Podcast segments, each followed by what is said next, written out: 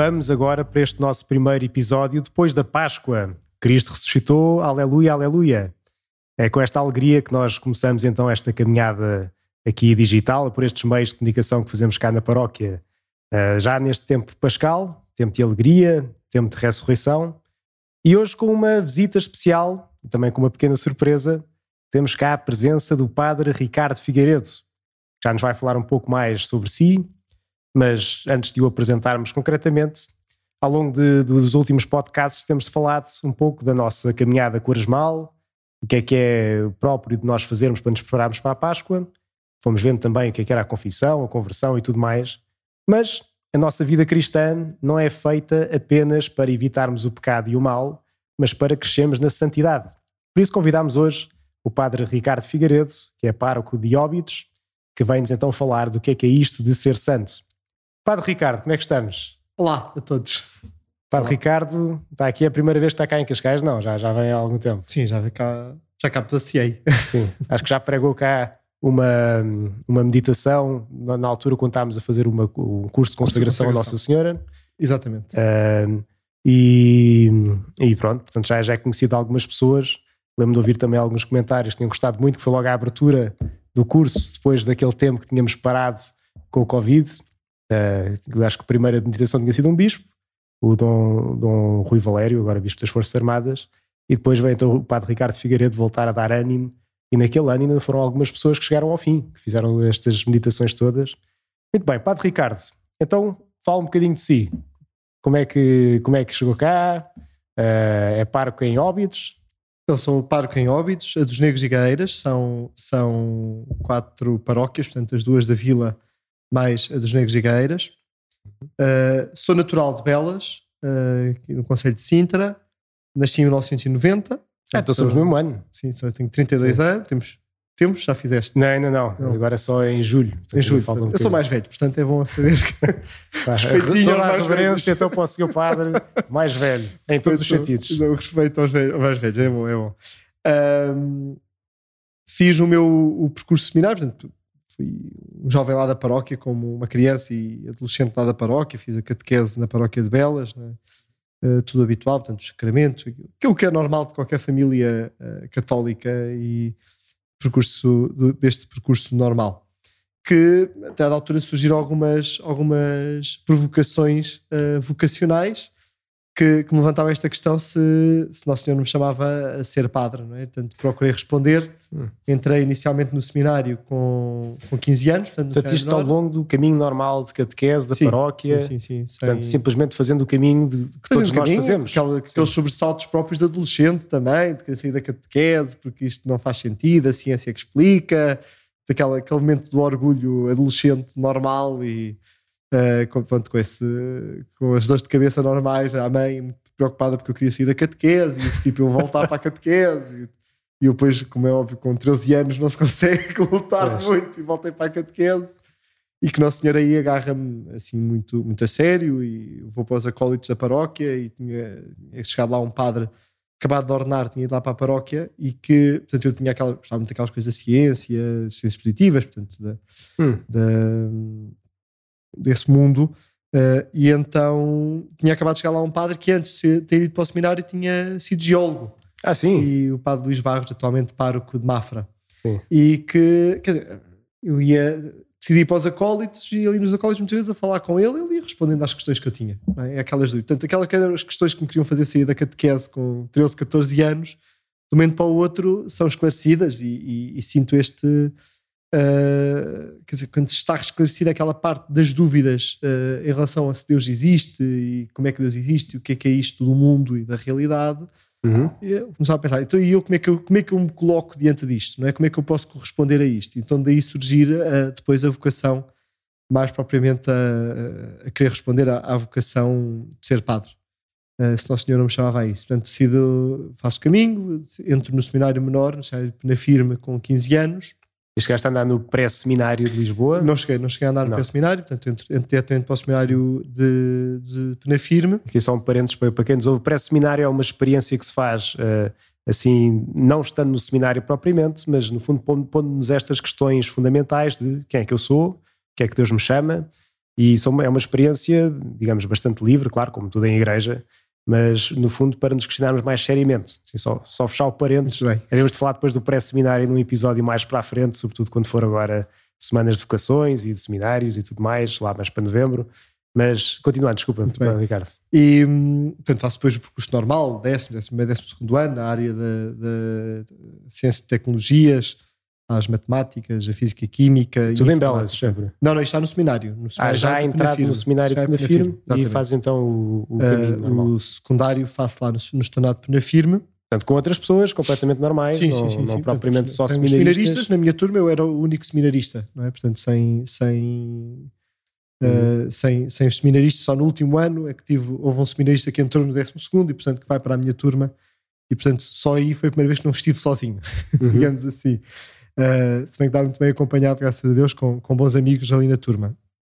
Um, com 18 anos volto a ter muitas dúvidas e, portanto, era na altura de vir para o seminário de Caparide, que cheguei a vir, mas saí pouco, poucos, poucas semanas depois, portanto, tive dois meses no seminário de Caparide porque tinha muitas dúvidas, achava que, não, isto era tudo um erro, afinal a minha vocação não era ser padre, e portanto aí, o, meu momento de infidelidade com, com, a equipa formadora do seminário dizer que eu não devia sair, mas eu dizer, não, mas eu quero sair, a minha hum. vocação não é ser padre, portanto então saíste é, saí, tranquilamente é, tranquilamente, ou seja, muito não, não, não é isto que eu quero não é? Não, um, só que pronto, Nosso Senhor não concordou comigo e continua durante três anos a, a insistir o que me vai levar uh, um ano depois de eu sair do seminário a ir fazer teologia à mesma, assim um bocadinho não era isto que eu queria, hum. mas uh, queria ir para outra área. Mas um diretor espiritual na altura também insistiu um bocadinho para eu ir para a teologia, porque a teologia não é só para ser padre, também é para outra. Pois. Pode fazer outras coisas, não sei o quê. Mas olha, vou, vou arriscar. Portanto, quer dizer, de todos os cursos que podias tirar, e pelo que me estavas a dizer, uhum. também gostavas de ciências, Era, biologia, eu. Ir, de base. Escolheste a teologia, ainda sim, assim. Sim, sim, sim. Escolhi a teologia, portanto, com, neste, neste sentido também de, de fazer teologia como leigo e, e uh, mas pronto, vi aí a mão do Nosso Senhor também a, a não desistir de mim, a fazer uhum. este percurso e depois a reentrar, a reingressar no seminário, portanto, já no Seminário de Olivais, uh, com 21 anos 2011 e fazer depois então aquela etapa formativa do seminário maior, 2011 a 2015, os quatro anos de seminário maior, uhum. uh, e a ser ordenado então depois padre a 28 de junho de, de 2015. Ah, 28 de junho? Sim. Então somos padres também ordenados no mesmo dia.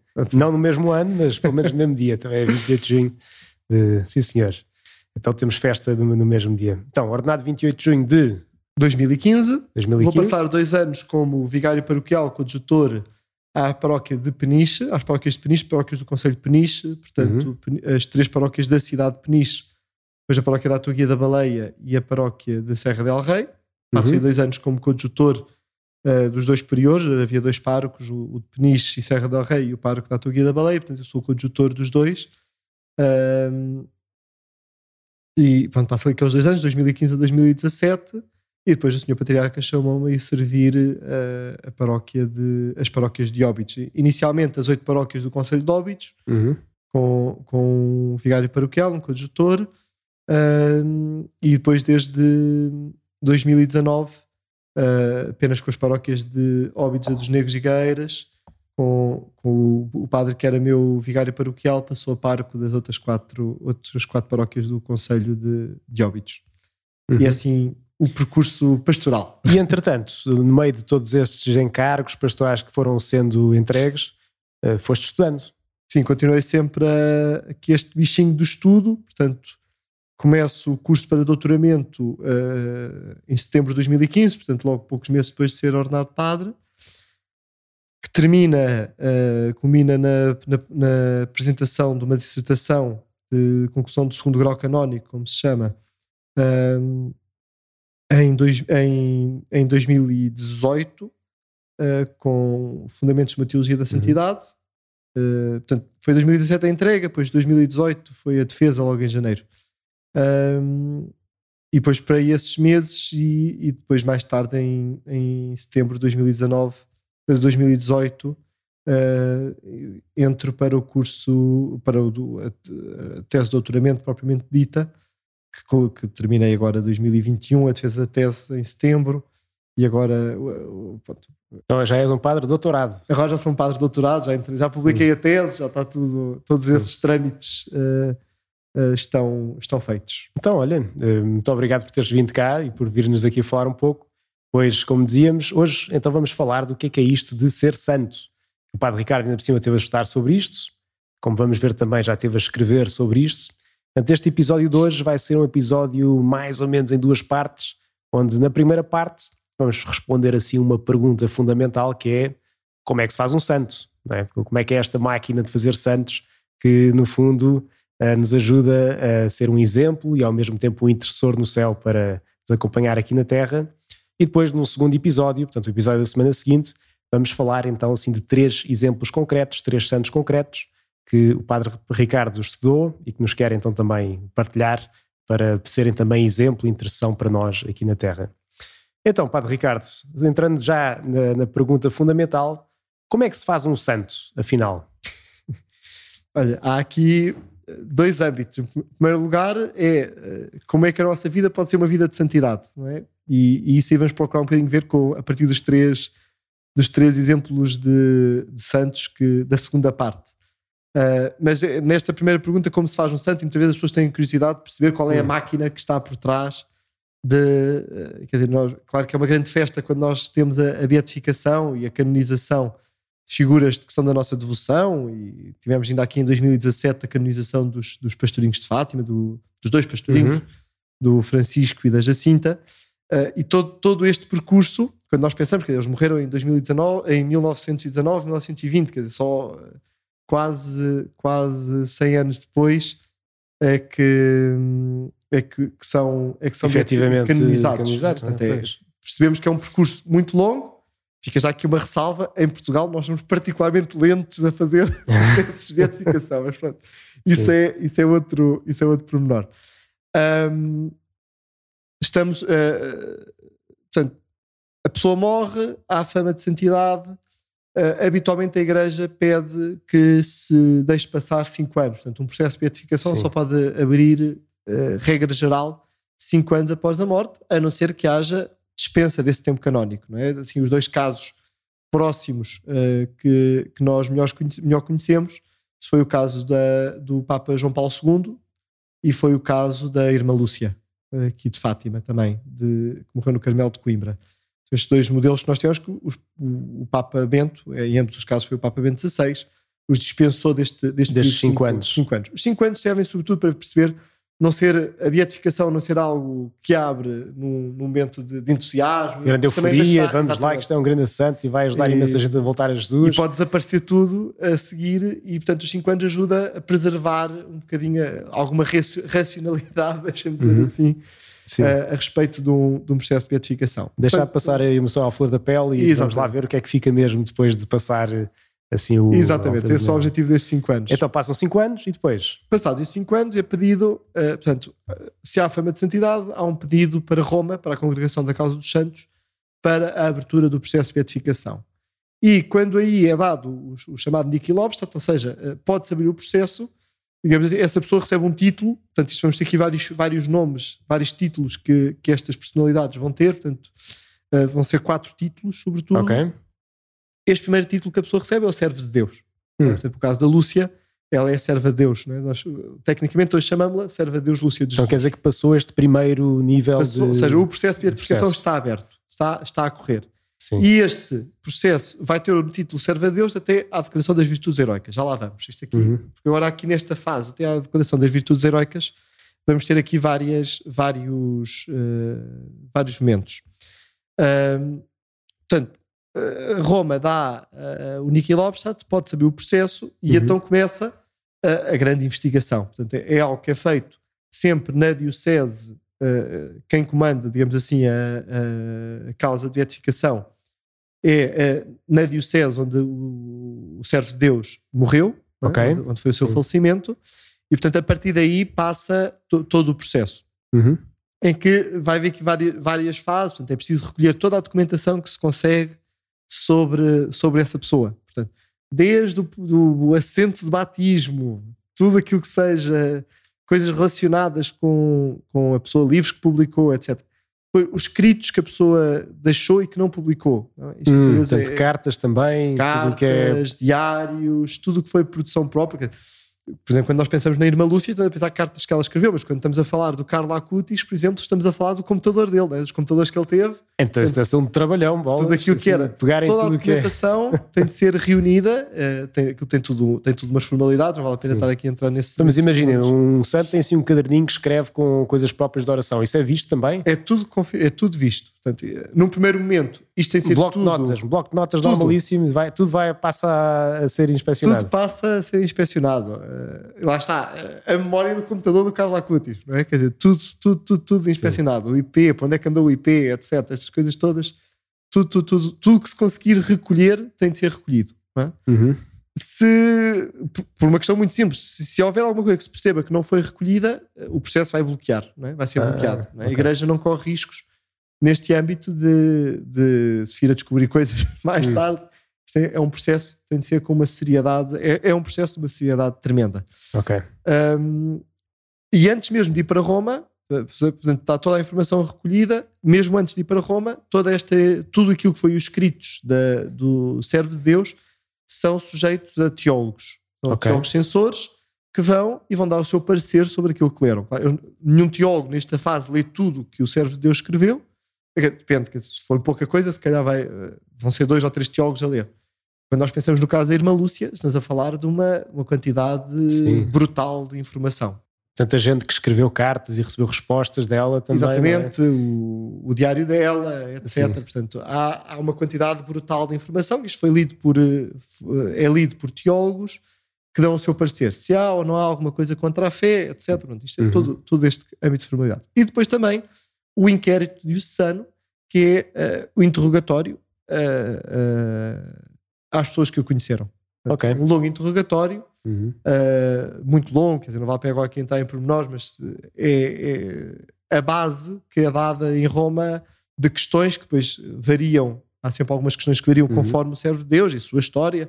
Por exemplo, o caso uh, do Carlo Acutis, a questão da informática, etc. Ou seja, uh, muda conforme o, o, caso da pessoa.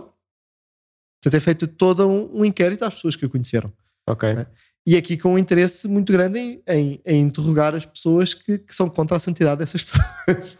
Alguém que tenha alguma objeção à santidade da pessoa uhum. tem de ser também. Estão a ver o contraditório em todos os sentidos, que é tudo, tudo, tudo, tudo, Tem de ser. Okay. É, é, é, uma informação uh, que tem de ser. Isto então, dá um volume de informação Uh, quer dizer, quando vamos falar, por exemplo, aqui também do servo, Guido, o servo Deus Guido Schaeffer, que foi 2 mil páginas de, de informação.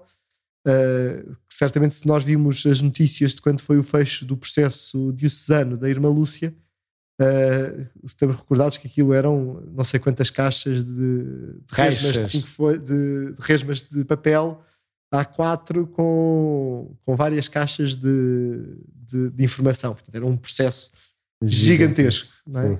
Estamos a falar de um, de um, processo, de um processo gigantesco. Portanto, isto depende da vida, de quanto tempo viveu, de quantas pessoas, na, no momento do processo, quantas pessoas estavam vivas tinham conhecido o servo, o servo de Deus, uhum. etc.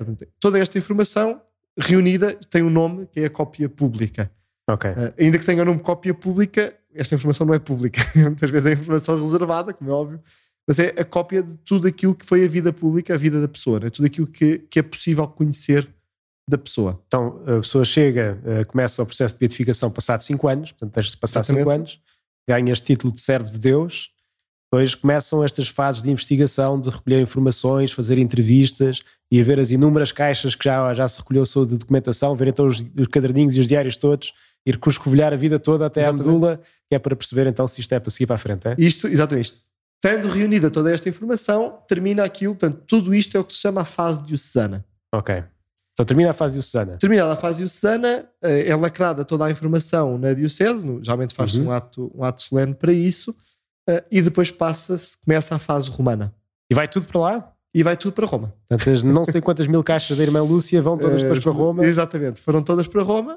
E já foram para Roma agora? Já é? foram para Roma, foi em 2017, uh, penso eu, foi 2017 o encerramento do, do, do processo da, da Lúcia, por exemplo, da, do caso da Lúcia um, que foi lá no Carmelo de Coimbra, onde ela viveu grande parte da sua vida. E então o processo passou para a fase romana e, portanto, agora está na fase romana. O que é que é a fase uhum. romana? Uh, termina com a, uh, portanto, toda esta informação vai ser analisada, trabalhada por especialistas para se chegar a um documento que se chama Positio. Ok. Uh, o documento sobre a Positio é, portanto, ok, temos esta informação toda em bruto, é? portanto, é preciso agora sintetizá-la. Uhum. Vai haver uma parte da Positio é a biografia, da, do servo de Deus. Tem ali outras formalidades pelo meio, não vale a pena estar a ver, mas quais são assim as, vamos dizer assim, as duas partes fundamentais uh, é, a, é, a, biografia. Portanto, a partir destes documentos, do que se disse sobre ela, do que, ela, do que a pessoa escreveu, etc., fazer uma biografia. É? Portanto, isto é geralmente feito por, por historiadores que fazem, fazem esta uh, uh, chamada biografia ex documentis, portanto, a biografia a partir dos documentos, uh, da, do servo de Deus e, e, portanto, construir tudo aquilo que é, que é a vida daquela pessoa e, portanto, apresentá-la. E uh, a outra parte importante é a informácio, que é, uh, portanto, isto tudo são partes, são peças do puzzle, que é a posício, uhum. a informácio, que é onde se apresentam as virtudes heroicas. Ou seja, um teólogo pega toda esta documentação e vai mostrar se aquela pessoa viveu ou não viveu as virtudes a um nível heróico. Okay. Esta é a parte, digamos assim, a parte uh, mais complexa. Uh, aquilo, muitas vezes, nós ouvimos a expressão o advogado do diabo. Uh, o advogado, do, diabo, diabo. Era, era, esta figura, era este teólogo, não é? Hoje em dia já não tem este título, não é? Mas que. não ficava Deus, bem, não é? Coitados. Não sou ser o advogado do diabo, coitado. Mas é o advogado do diabo porquê? Porque ia fazer. pegar na vida daquela pessoa. E, ser o acusador. E, e ser o acusador. Mostrar, Sim. esta pessoa não viveu as virtudes heróicas. Vamos lá provar isto. É? Uhum. Portanto, eh, ou seja, até este nome, tem este nome horrível, é? tinha este nome horrível, hoje em dia não tem este nome, uh, mas tinha este, este fim, era mostrar, ou seja, levar até às últimas consequências se esta pessoa viveu ou não a vida santa. Uhum. Se de facto a sua vida foi uma vida de acordo com aquilo que são as virtudes, com as virtudes cristãs. E portanto, se estudar essas virtudes heroic, uh, cristãs e, e heroicas, já se pode, pode dizer já heroicas? Ou seja, neste momento, são as virtudes cristãs, como é que as viveu? Não é? Okay. E mostrar se viveu ou não a nível heroico. Sim, se viveu essas virtudes de uma forma heroica. Daqui se realiza um, um, um conjunto de informação, eh, eh, este, este, esta, esta informação, que depois, eh, quando resulta a informácio, junta-se com, com, a restante documentação que vai, pronto, sumário documentório, sumário teste, é tudo, é tudo um volume de, de informação brutal. Uhum. Um, quando este documento está, está completo, portanto, é, é feito um livro com isto, é, é, é, entregue na Casa dos Santos e depois aí é distribuído por uh, vários comitês, vários, vários consultores, uh, teólogos, historiadores, etc., que vão dar o seu parecer sobre este resultado, se está aprovado ou não está. Uhum. Depois, portanto, esta primeira fase, depois passa para a segunda fase, que vai ser os cardeais a lerem esta informação, e depois, finalmente, a apresentação destas, destes nomes e destas pessoas em consistório ao Papa. Ao Papa. E é só aí que uma eh, pessoa ganha um título novo, é? Quando a pessoa, quando há, seja, se de passadas estes, isto tudo disser esta pessoa viveu as uh, aprovamos que de facto esta pessoa viveu as virtudes a um nível heróico, uh, então, ok, esta pessoa recebe um novo título, passa a ser o nome de venerável. Ok. Venerável, portanto, quer dizer que a pessoa pode ser venerada, ou seja, a sua vida transparece aquilo que são as, uh, aquilo que é a vida cristã, aquilo que são as virtudes cristãs, transparece de facto a um nível heróico. É venerável. Abre-se assim uma, uma outra fase, que é a fase, uh, no caso de um não mártir, de alguém que não foi mártir, uh, a parte do milagre, no caso dos mártires, provar que foi, que foi martírio. martirizado pela fé. que aqui é importante isto, percebermos isto porque nos mostra Portanto, até aqui as virtudes heroicas, podemos dizer assim, a um nível horizontal da vida da pessoa. Ou seja, ela, quando viveu aqui na Terra, viveu ou não viveu de acordo com aquilo que era a nossa fé. Uhum. Quando abre a outra fase, portanto, a fase do martírio ou a fase do milagre, é a dimensão vertical. É? Ou seja, se de facto aquilo que é a vida de Deus aconteceu nesta pessoa. Por um lado, pelo martírio, ou seja, ela vivia de tal forma a fé que foi martirizada, morreu por causa da fé, ou então, não sendo mártir, se há sinais da sua intercessão, se há algum milagre, alguma, algum acontecimento, alguma cura que aconteceu uh, atribuída àquela pessoa uhum. em que, que se reconhece o milagre. Ou seja, que de facto houve uma cura uh, que, que, que se deu graças a esta foi intercessão. Que foi, primeiro, que foi pela sua intercessão, em segundo lugar, que seja milagre. É? Portanto, okay, isto, isto aqui é outra, outra fase é. do processo uh, que se abre. Portanto, depois há as comissões científicas aqui, comissões médicas, etc., para análise disto. Isto é todo um processo que, naquilo que são os trâmites que se usam até aos dias de hoje, são do século XVIII, Uhum. e que de facto até aos nossos dias é de tal forma que não houve nenhum milagre de processo de beatificação do século XVIII para cá que, deixa, que deixasse de ser milagre. É? Ou seja, a ciência avançou tanto e nós afinal percebemos que isto. Olhamos para trás e dizemos, também não conseguimos explicar isto melhor hoje em nunca, dia. Sim. Aquilo, os, os, critérios são de tal forma uh, exigentes, exigentes não se consegue, que mesmo passados estes séculos, ainda não, não conseguem ser. ser uh, mais uh, bem conduzidos do que. Exatamente. Aquilo, aliás, foi um Papa que, que trabalhou na causa dos santos e, portanto, conseguiu pôr logo tudo assim bem apertadinho, que é para forma. não ver. A igreja, isto, quer dizer, a santidade é a grande marca de autenticidade do, da igreja, né, uhum. do cristianismo. E portanto a igreja tem de ser muito rigorosa. Se calhar uhum. para algumas pessoas isto faz um bocadinho de confusão, porque a igreja é assim tão rigorosa, a santidade, podemos pensar, não, mas a santidade é uma coisa da, da, da relação com Deus, etc. Porque é que a igreja põe tanta coisa? Não, exatamente porque é a credibilidade da igreja que está aqui em causa. Pois, se diz que é santo, depois vai-se a descobrir, espera aí que afinal havia aqui umas exatamente. histórias que não tínhamos contado e não sei a, a igreja é ultra, ultra eh, rigorosa nisto e tem de ser, e portanto um processo que lá está, se uma diocese não faz o processo assim e depois chega lá a Roma, pode ser bloqueado, quer dizer, a igreja não vai correr riscos uhum. de, de, disto, quer dizer, quando nós pensamos que há um advogado do diabo, até havia, é? é? mesmo para é, é, é mesmo escrutinar ao provar máximo. até à última a vida de santidade desta pessoa. Portanto, sendo aprovado o milagre, está aberta a porta para a, a beatificação ou, ou a reconhecimento do martírio. Sim.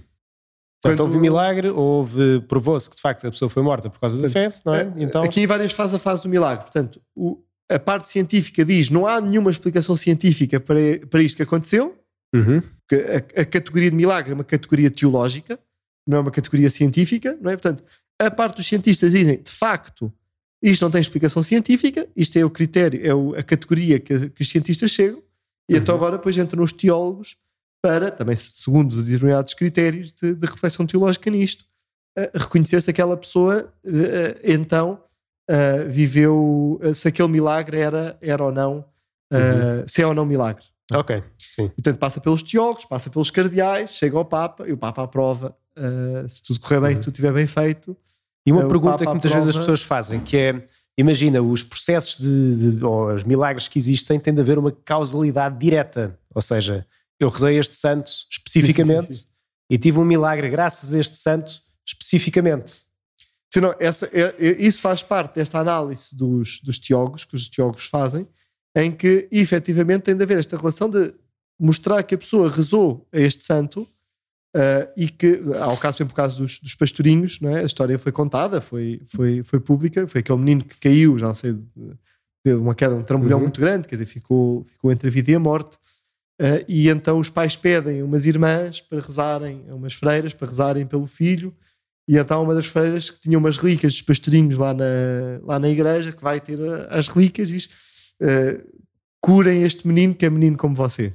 Uhum e, e que, que, ele se cura. Portanto, há esta ligação direta em ser. E mesmo em termos de tempo é muito próxima, ou seja, é uma cura logo. Sim. Não, é? não, não, isso aí tem de ser, tem de haver esta causa, esta relação muito próxima e havendo. E, e, e havendo esta cura, e havendo esta, esta cura, a Igreja também tem sempre aqui um, juízo de prudência, que é, ainda assim, o, pede sempre que passem alguns anos sobre a cura.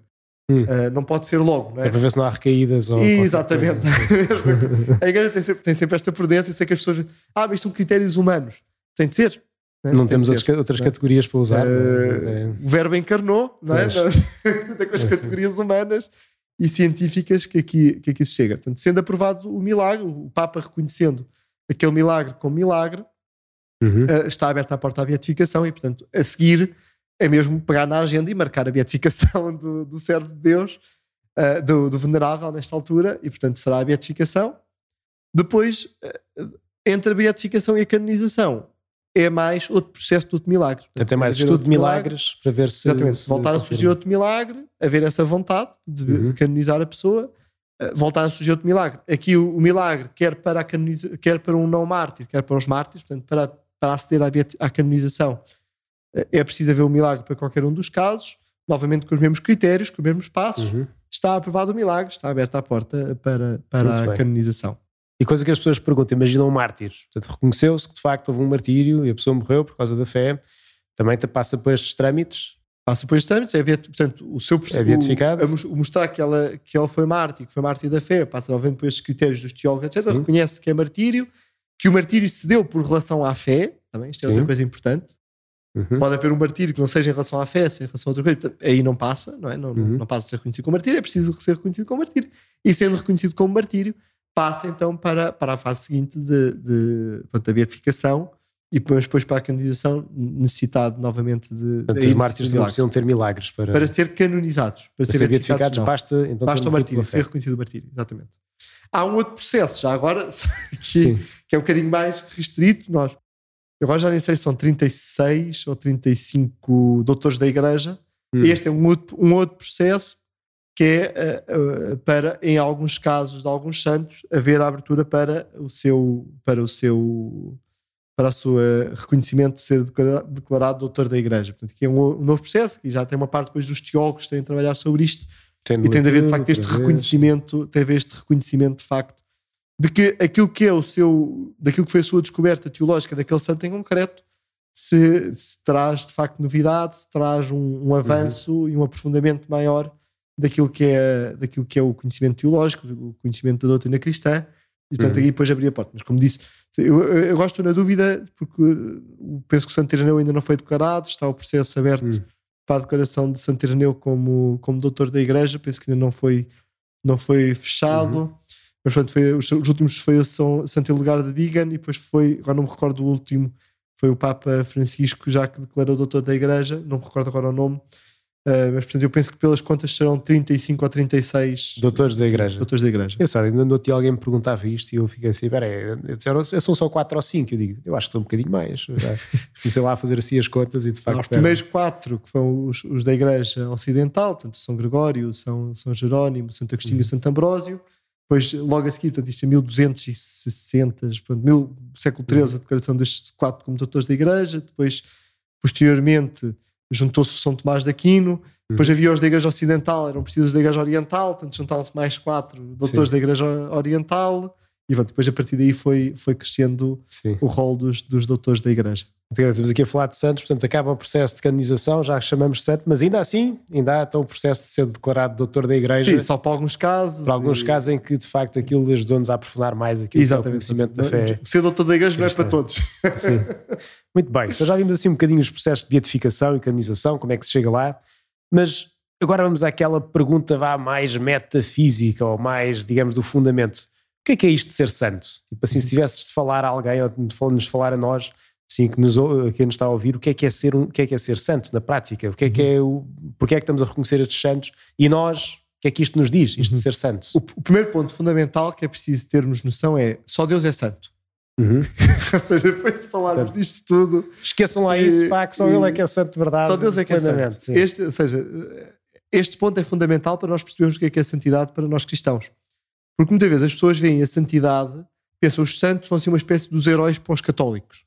Sim. Uh, portanto, as culturas antigas tinham os heróis, uh, o sonho de um, de um maçom é ter uma rua com o seu nome, para nós católicos era ser santo. Pronto, não, não é da mesma categoria isto. Isto é sempre que se diz com a brincadeira. Peço desculpa assim o, o, tom mais, mais, mais ligeiro nisto. Mas uh, não, os santos para nós católicos têm qualquer coisa do que é o herói naquilo que é a cultura, daquilo que é a cultura uh, humana, uhum. mas vão muito mais além disso. E é por isso que eu sublinho muito isto: que só Deus é santo. Porquê? Porque o que são, o, o que é um santo é quando a vida de Deus se reflete na, na pessoa. Nós, quando ouvimos, e estava aqui um bocadinho há pouco a falar sobre a questão das virtudes heroicas, e a pessoa fica assustada a pensar, então não posso ser santo, quer dizer, eh, a virtude heroica chama exatamente para isto, não é? Ser herói, ser, ser, eh, ser aqui o super-homem da vida cristã. Não é este o sentido da, da virtude heroica a, a virtude é heroica porque Deus transparece nessa pessoa. E este é o ponto uhum. fundamental. Portanto, só Deus é santo em si mesmo, nós somos santos por participação. É? Ou okay, seja, participamos da santidade participamos de Deus. da santidade de Deus. Ou seja, aquilo que é, é muito bonito ver na, na Suma Teológica, uh, no pensamento. Aliás, todo São Tomás de Aquino, sempre que entramos no Tratado da Graça, São Tomás cita o Salmo dizer vós sois deuses, né? que Jesus uhum. também, também o refere para dizer isto, né? vós sois de, para referir até sobre, sobre ele ser filho de Deus. Vós sois deuses. Né? Ou seja, nós, pela graça, efetivamente, nós participamos da vida de Deus em nós. Uhum. E a santidade tem de ser este reflexo em que o ser de Deus se reflete no nosso ser. Esta é, é a grande diferença, e, e aqui um bocadinho até para enquadrar uh, naquilo que é a tradição cristã, uh, a nossa noção de santidade. Há um bocadinho, uh, a, minha, a minha tese de segundo grau foi sobre os fundamentos de uma teologia da santidade, em que eu comparei dois autores sobre uhum. o, o, que é isto da santidade. Que é que é comparei um autor católico e um autor protestante. Uhum. E é muito curioso que, de facto, o protestantismo, pela sua concepção de pecado original, Uh, Isto é mais uma coisa que devemos de falar mais para a frente. Pronto, um dia capacidade. só que, um, um lamirezinho sobre, sobre o tema. Qualquer coisa, mais um parênteses. É... Catecismo da Igreja Católica, leiam, vejam lá o que é que diz sobre o pecado original e tudo mais. Mas uh, continua, desculpa. O, o, que é o pecado original para nós católicos é o pecado original afeta-nos, mas não Sim. afeta o nosso ser. É? Nós, no uhum. fundo, somos sempre bons porque somos criados à imagem e semelhança de Deus. E para, na concepção protestante, é uma antropologia costuma ser negativa, hum. eu até, até prefiro uma antropologia passiva, mas uh, em que, de facto, o, o ser do ser humano foi profundamente marcado também pelo pecado original, afetou-o okay. profundamente. E para nós católicos, não. Ou seja, o pecado afeta-nos, as zonas mais superficiais do nosso, de, de, daquilo que é o ser humano, mas não afeta o nosso íntimo. Portanto, não somos uns inúteis, Exatamente, nós também é- temos é... uma capacidade de escolher. E a nossa, a nossa salvação não é apenas uma, não é apenas um Deus que, que põe uma venda nos olhos e diz uh, tu és pecador, mas eu vou fazer de conta que tu, que tu não és pecador, que isto é uhum. acontece, digamos assim, muito rápido, e peço desculpa, isto de facto precisava de mais, de mais aprofundamento, que isto não é só assim, mas ainda assim muito rápidos. Uh, esta é a concepção protestante de santidade, de justificação, melhor dizendo até, uhum. que é Deus como que põe uma venda e diz tu és pecador, mas eu vou fazer de conta que tu não és pecador porque o meu filho uh, morreu na cruz por ti. Quando para nós católicos é a santidade de Deus de facto toca o mais profundo daquilo que nós somos, não é? Uhum. Portanto, na minha tese até digo, na minha dissertação de segundo grau até digo, é, entre aspas, a santidade para os protestantes é cosmética, para nós católicos é ontológica. É? Ou seja, para, é só superficial na, na, aquilo, naquilo que é a tradição protestante e é, uh, de facto, algo que toca o mais fundo daquilo que nós somos. E então aqui nós percebemos o papel dos sacramentos, o papel da vida cristã, o papel da espiritualidade, o papel da oração, o papel da vida moral para nós católicos. Uhum. E como e que, que, isto estrutura aquilo que é a nossa concepção, eh, a nossa concepção cristã e a nossa vida católica eh, profundamente. Não é, não é só, não, nós não fazemos de conta que somos santos, nem fazemos de conta que não somos, que devemos aqui ser boas pessoas. Não, ser santo é participar desta comunhão com Deus. Há um vínculo verdadeiramente, e é muito bonito ver, lá está a hum. grande tradição, como São Tomás daqui, no vós sois Deus, Claro. Nós, pela graça, participamos da vida de portanto, Deus. Ligamos-nos aos nós. santos e por isso é que somos santos. Exatamente. E, portanto, os santos que nós reconhecemos na igreja, o que se reconhece quando falamos das virtudes heroicas é reconhecer que esta pessoa, efetivamente na sua vida, viveu uhum. esta ligação com Deus. Viveu esta profunda Sim. ligação com Deus pelos sacramentos, pela, pela vida moral, pela vida de oração, nesta vida profunda. Então, e nós? Como é que nós somos santos? nós que estamos aqui no século XXI, no meio de, de estar de uma família, no meio de um trabalho, no meio de, sei lá, até no meio de uma doença, como é, como é que nós vivemos isto concretamente? Olha, a coisa boa da história da santidade é que não há dois santos iguais. É? Hum. Uh, todos nascem, como dizia o Carlos Acutis, todos nascem como originais, muitos morrem como fotocópias. Todos nascem uh, como originais, mas muitos, alguns, mas, mas todos, muitos morrem, muitos como, morrem como fotocópias. fotocópias.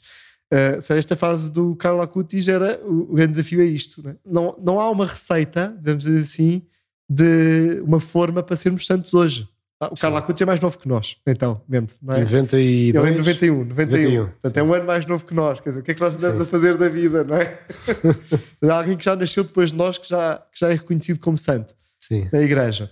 E, e esta é que é a, grande a receita que nós temos, digamos assim, digamos assim, é o Evangelho, os uhum. sacramentos, a oração, a vida a moral católica e agora vamos ver como na vida de cada um, no contexto de cada um, com a personalidade de cada um, com, com o feitio de cada um, com, com as qualidades e com os defeitos de cada um, como é que aí a pessoa é santa. Não é? Os é santos não são impecáveis, não é? os santos não são pessoas que eram impecáveis, uh, não, são pessoas concretas e que, sobretudo, e, e é uma das coisas, por exemplo, que o, aquela figura no, dos, dos processos de edificação faz, o advogado do diabo faz, que era também reconhecer como é que, de facto, houve uma fase da vida da pessoa em que não havia uma determinada virtude, mas como é que essa pessoa reconheceu essa sua falha e como é que trabalhou este ponto de forma até dando a sua, dada a sua, as suas uhum. características, uhum.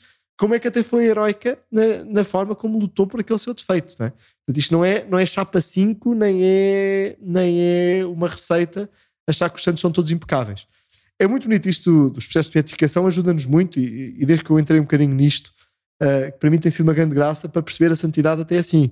É percebermos que não, é, o ser santo não é então este, este ser impecável e uma pessoa tocada desde pequeno. Foi mesmo uma uhum. imagem que um, convidei uma vez um senhor padre para apresentar um livro usava uma imagem muito engraçada, que nós, o, até sobre o, livro do, do Guido Schaeffer, que até dizia, um santo surfista, isto ajuda-nos a ver que a santidade é real.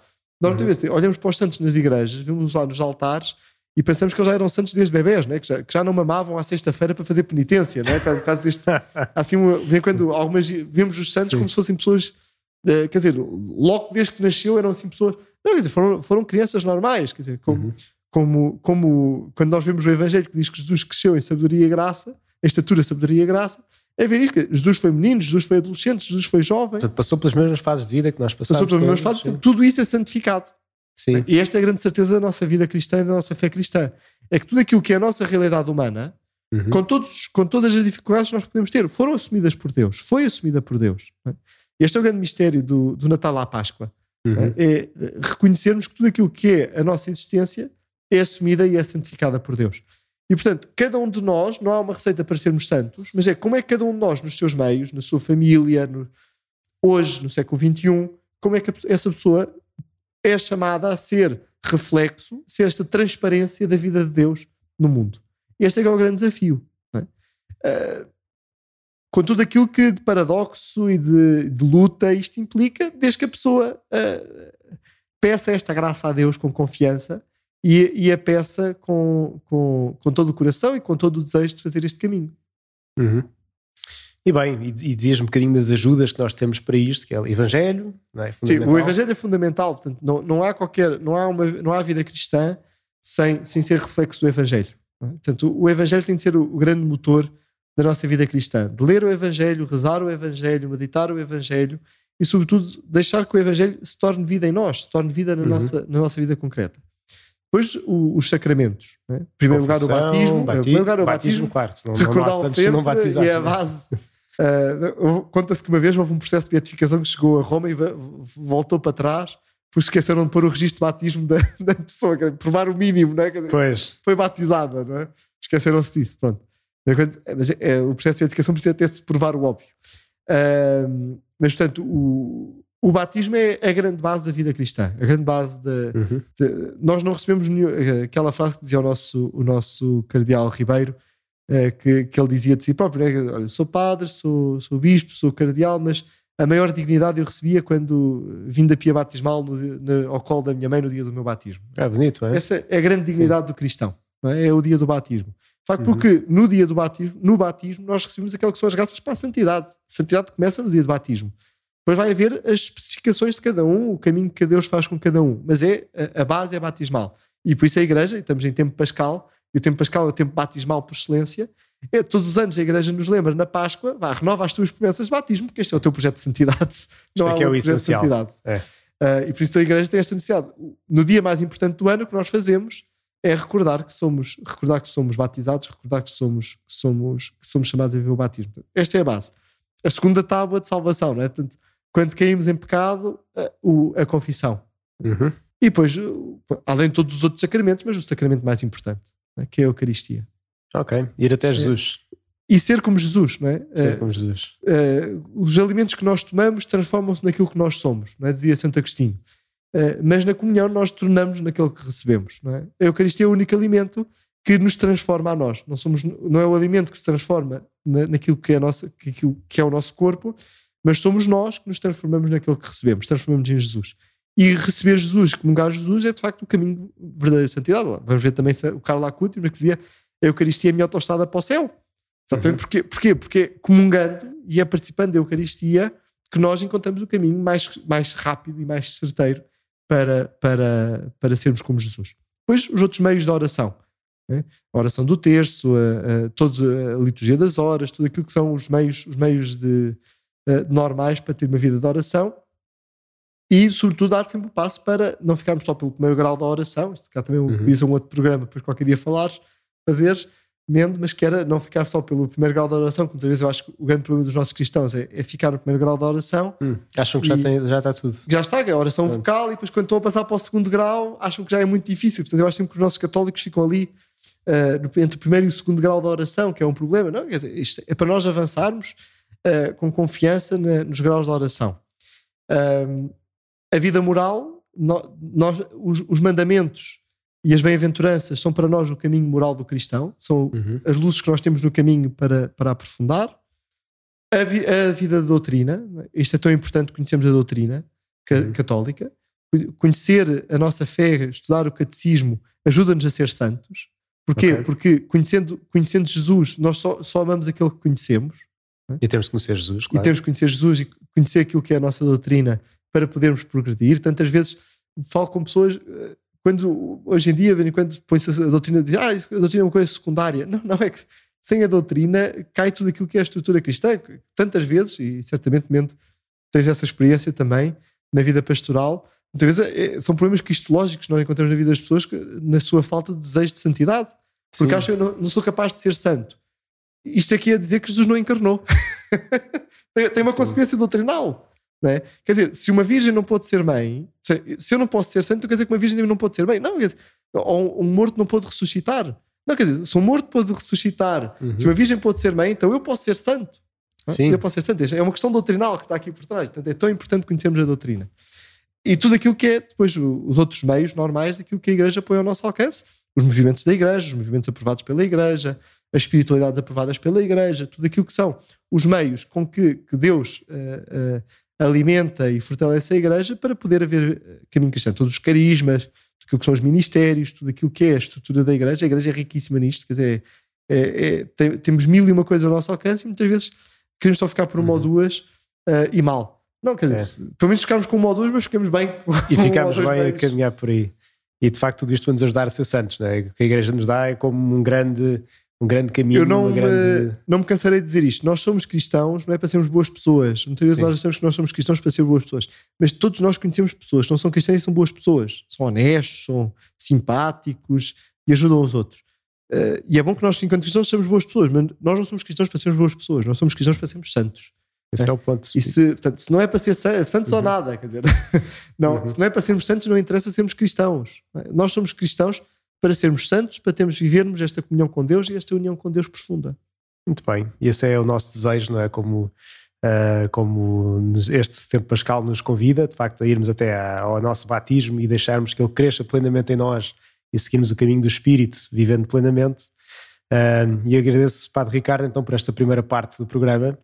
Para a semana teremos então depois o segundo episódio, onde vamos falar uh, de três exemplos concretos de como é que se pode então ser santo uh, e, nas nossas vidas. Mas antes disso, então, só deixar aqui uma pequena ligação, que uh, é uma iniciativa também que nós, cá na paróquia, também apoiamos, que há uns anos uh, surgiu uma coisa que era a caderneta dos santos. Agora, como estamos a falar de santidade, tudo mais, vou ver se consigo compartilhar aqui na tela para quem está a ver na, na, no YouTube. Uh, no fundo, é, é, é, uma caderneta muito simples, não é? Como os, as crianças têm uh, os seus. Não, não, são os heróis, já vimos há bocado que os santos não são propriamente os heróis católicos, mas um bocadinho as referências, as histórias uhum. que nós ouvimos e que ajudam a, a povoar o nosso imaginário como. Uh, no fundo, o nosso imaginário como um exemplo de vida, como alguma coisa que nós queremos almejar. temos então aqui a caderneta dos santos, que temos cá também aqui no Centro Pastoral, se alguém quiser levar. Uh, não, nós não vendemos propriamente, mas no fundo uh, podem, podem encomendar por aqui como um meio e que nos ajudam um bocadinho a ter alguns rostos, algumas histórias, algumas figuras que nos ajudam a ser santos. E é isso que vamos ver então para a semana, Padre Ricardo, quando virmos o próximo episódio, nos vais contar três histórias. Uh, por último, então, deixem-me apenas dizer que podem uh, mandar sugestões, comentários, uh, o que quiserem para este e-mail que podem ver também quem está a ver no YouTube agora no ecrã, podcast.paróquiadecascais.org Partilhem se quiserem, também para ajudar outras pessoas a querer seguir a santidade, a ouvir este apelo de Deus e segui-lo com, com o seu coração. De resto, uma Santa Páscoa para todos. Cristo ressuscitou, aleluia, aleluia. E vamos então fazendo este caminho conjunto até àquela Páscoa eterna que somos todos chamados, que é uma vida com Jesus, que começa aqui e depois não tem mais fim. Uma Santa Páscoa para todos.